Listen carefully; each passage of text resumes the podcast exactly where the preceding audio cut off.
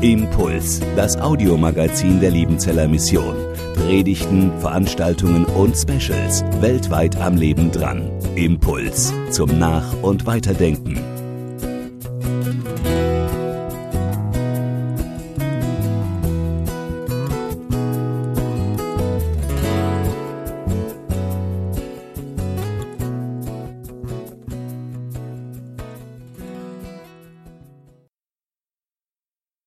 Online-Gottesdienste zu produzieren, das ist gar nicht so einfach, wie manche vielleicht denken. Ja, es hat einen Vorteil, wenn man noch einmal beginnen kann, so wie ich das jetzt gerade zum zweiten Mal sage. Wenn man einen Fehler, einen Versprecher gemacht hat, wenn man den falschen Ton getroffen hat, dann einfach ein zweites Mal einspielen. Und das geht. Wir haben super Kamera- und Tontechniker, die das möglich machen. Nein, ich meine etwas anderes. Die Schwierigkeit besteht darin, dass wir, die wir beteiligt sind, euch möglichst gerne in den Gottesdienst hineinführen möchten. Wir möchten gerne, dass ihr dabei bleibt und dass ihr euch nicht einfach ausklingt oder einfach abschaltet, weil es irgendwie zu langweilig wird oder euch nicht betrifft. Sollen wir unterhaltsam sein? Wie kriegen wir das hin, dass die Leute dabei bleiben? Nein, erstes Kriterium für uns ist, dass wir das verkündigen, was uns in der Bibel gegeben ist. Und das ist nicht immer das, was vielleicht die Leute hören wollen. Der Gottesdienst heute könnte vielleicht auf der Rangliste der Klicks ganz, ganz nach unten fallen. Denn das Thema heute heißt Anleitung zur Selbsterniedrigung. Ja, ihr habt es richtig gehört. Zur Selbsterniedrigung. Es war Jesus, der dreimal in ganz unterschiedlichen Kontexten seinen Leuten, die ihn gehört haben, dieses Wort hinter die Ohren geschrieben hat oder ihnen mitgeteilt hat. Wer sich selbst erhöht, der wird erniedrigt werden. Und wer sich selbst erniedrigt, der wird erhöht werden. Was ist damit gemeint? Was will denn Jesus damit sagen? Das kann doch wohl nicht irgendwie bedeuten, dass wir uns als Menschen klein machen müssen. So nach dem Motto, am besten bist du klein mit Hut und dann bist du unauffällig und dann bist du gottgefällig. Manche fragen mit Recht nach, sollen wir den Psychologen oder den Therapeuten rufen? Wenn du eine Anleitung zur Selbsterniedrigung weitergibst, sind das nicht krankhafte Züge? Autosadismus würden wir vielleicht sagen. Einer, der sich selbst Schlimmes zufügt und dann vielleicht noch Lustgefühle dabei entwickelt oder das anderen zufügt? Nein, das kann doch nicht gemeint sein. Was meint denn Jesus damit, wenn er sagt, ihr sollt euch selbst erniedrigen? Ich lese einige Verse aus dem Lukasevangelium, dem 18. Kapitel ab Vers 9. Jesus aber sagte zu einigen, die überzeugt waren, fromm und gerecht zu sein und verachteten die anderen, er sagte ihnen dies Gleichnis. Es gingen zwei Menschen hinauf in den Tempel, um zu beten. Der eine ein Pharisäer, der andere ein Zöllner. Der Pharisäer stand und betete bei sich selbst so. Ich danke dir, Gott, dass ich nicht bin wie die anderen Leute, Räuber Ungerechte, Ehebrecher oder auch wie dieser Zöllner. Ich faste zweimal in der Woche und gebe den Zehnten von allem, was ich einnehme. Der Zöllner aber stand ferne, wollte auch die Augen nicht aufheben zum Himmel, sondern schlug an seine Brust und sprach, Gott, sei mir Sünder gnädig. Ich sage euch, dieser ging gerechtfertigt hinab in sein Haus, nicht jener. Denn wer sich selbst erhöht, der wird erniedrigt werden.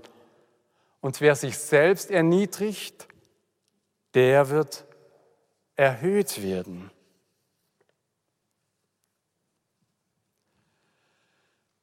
Manche von euch sind Mitarbeiter in einer christlichen Gemeinde.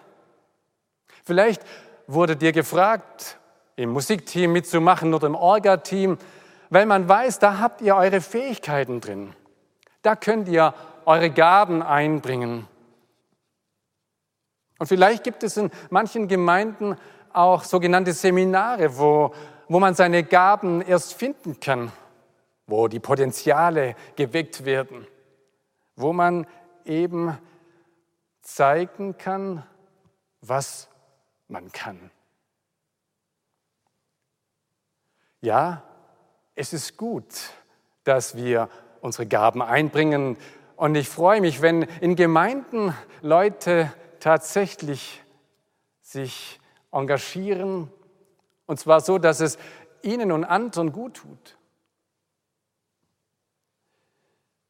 Aber wäre es nicht auch Zeit, dass wir Seminare anbieten, Anleitungen zur Selbsterniedrigung?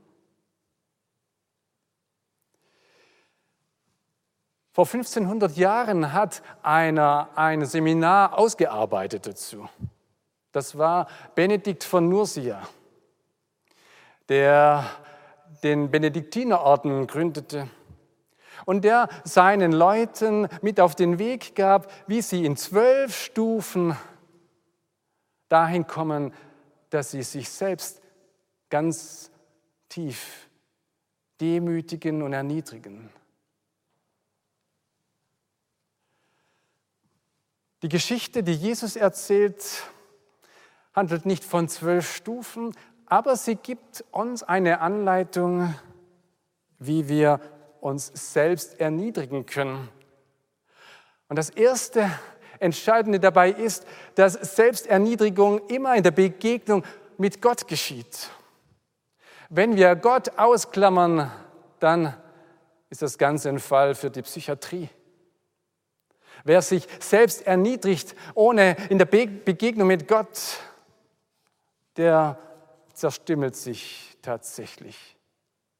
Aber hier in dieser Geschichte geht es darum, dass ein Mensch sich Gott naht und in der Begegnung mit Gott sein wahres Gesicht sieht. Sein wahres Gesicht, Gottes wahres Gesicht und sein eigenes wahres Gesicht. Und dann spricht Gott, sei mir Sünder gnädig. Vielleicht sagst du, das kennen wir ja aus dem Mittelalter. War es nicht Martin Luther, der diese Frage stellte, wie bekomme ich einen gnädigen Gott? Aber sind das noch unsere heutigen Fragen an Gott? Ist das noch unsere heutige Haltung, wie wir Gott begegnen? Sei mir Sünder gnädig? Wenn dir das jetzt zu mittelalterlich erscheint, dann möchte ich mit dir zu dem anderen Protagonisten gehen, zum Pharisäer in der Geschichte. Dieser Pharisäer stand und er betete bei sich selbst ich danke dir, Gott, dass ich nicht bin wie die anderen Leute. Der strotzt vor Selbstbewusstheit. Der kann stehen, aufrecht stehen. Der weiß, was er will. Der glänzt nach außen hin.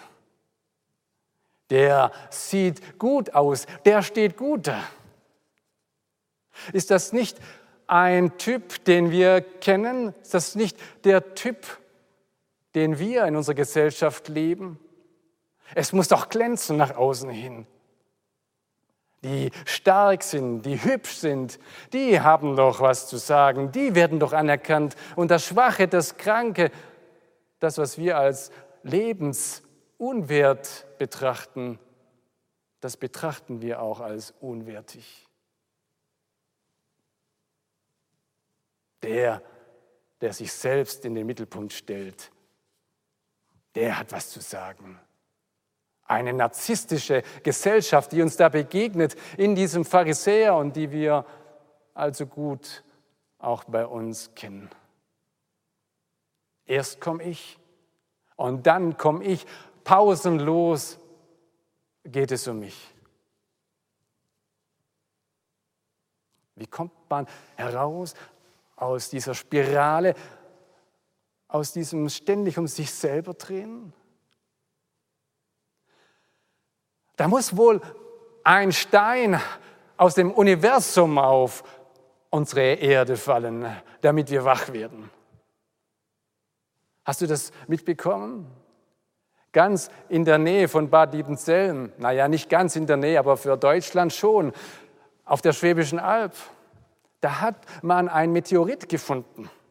Schon 30 Jahre lang lag er irgendwo in einem Garten und jetzt stellte einer fest, das ist ein ganz ungewöhnlicher, ein außerirdischer Stein, der hier irgendwann gelandet ist, der eingeschlagen hat. Und auf einmal ist die Welt wach und untersucht diesen Stein, der hier gar nicht dahergehört und der uns daran erinnert, dass wir mit unserer Welt irgendwo in einem großen Universum unterwegs sind und uns nicht nur um uns selber drehen. Es war Jesus Christus, der von einer ganz anderen Welt zu uns hereintrat der sich von der größten Sonne dieser Welt löste und Mensch wurde. In einem Lied, das Christen dichteten, kurz nachdem Jesus auferstanden und zu seinem Vater zurückgekehrt war, da besingen die Christen diese Haltung von Jesus. In Philippa 2 wird dieses Lied erwähnt, wie er Mensch wurde und wie er sich selbst erniedrigte, indem er starb, ja, indem er am Kreuz starb. So tief kam er herunter, so erniedrigte er sich selbst und so kam er in deine und in meine Welt. So passt er herein. Und so macht er mir den Weg frei, dass ich mich nicht mehr nur um mich selber drehen muss, sondern auf einmal den Blick zu einem lebendigen, ewigen Gott bekomme, der sich zurückzieht, wenn Menschen nicht nach ihm fragen, dessen Herz aber brennt für Menschen, die nicht mehr weiterkommen mit ihren Fragen, die es wagen, in seine Nähe zu treten, mit allen Risiken, die damit verbunden sind, nämlich dass einer mich durchschaut, dass ich vor ihm nicht glänzen kann, weil er glänzt, dass ich vor ihm nichts vorspielen kann, weil er das Spiel in der Hand hält. Und wenn ich vor Gott trete, dann kann ich nur eins sagen, Gott, es sei mir Sünder gnädig. Und diese wenigen Worte, die lassen ihn jauchzen. Das sind die Worte, auf die er reagiert. Dieser Zöllner ging gerechtfertigt nach Hause. Das heißt, Gott hat ihn recht gemacht. Gott hat ihm das zugesprochen. Ja, ich vergebe dir, ich bin dir gnädig. Du darfst mein Kind sein, du darfst in meine Gegenwart treten und ab jetzt dreht sich nicht mehr alles nur um dich, sondern um mich. Jetzt bist du nicht ein Egoist, sondern jetzt bist du im Duett mit mir unterwegs. Stellt euch das vor, wenn dieser Pharisäer diese Worte gefunden hätte, was dann passiert wäre. Er hätte dann vielleicht ähnlich angefangen zu beten. Ich danke dir, Gott. Ich danke, dass du mich herausgerufen hast, dass du mir gnädig bist. Und ich bitte dich für die anderen Leute, für die Räuber, für die Ungerechten, für die Ehebrecher oder auch für den Zöllner, dass du dich ihrer erbarmst. Die, die schon zerbrochen sind, die, die eben nicht erfolgreich waren im Leben, die sind doch bei dir angesehen, bei denen hast du doch Zugang. Komm und zeige dich als der, der ihr Retter ist. Auf einmal wird aus einem egozentrischen Menschen einer, der im Duett mit Gott steht, der nicht mehr alleine alles regelt, sondern der weiß, mein Gott ist da.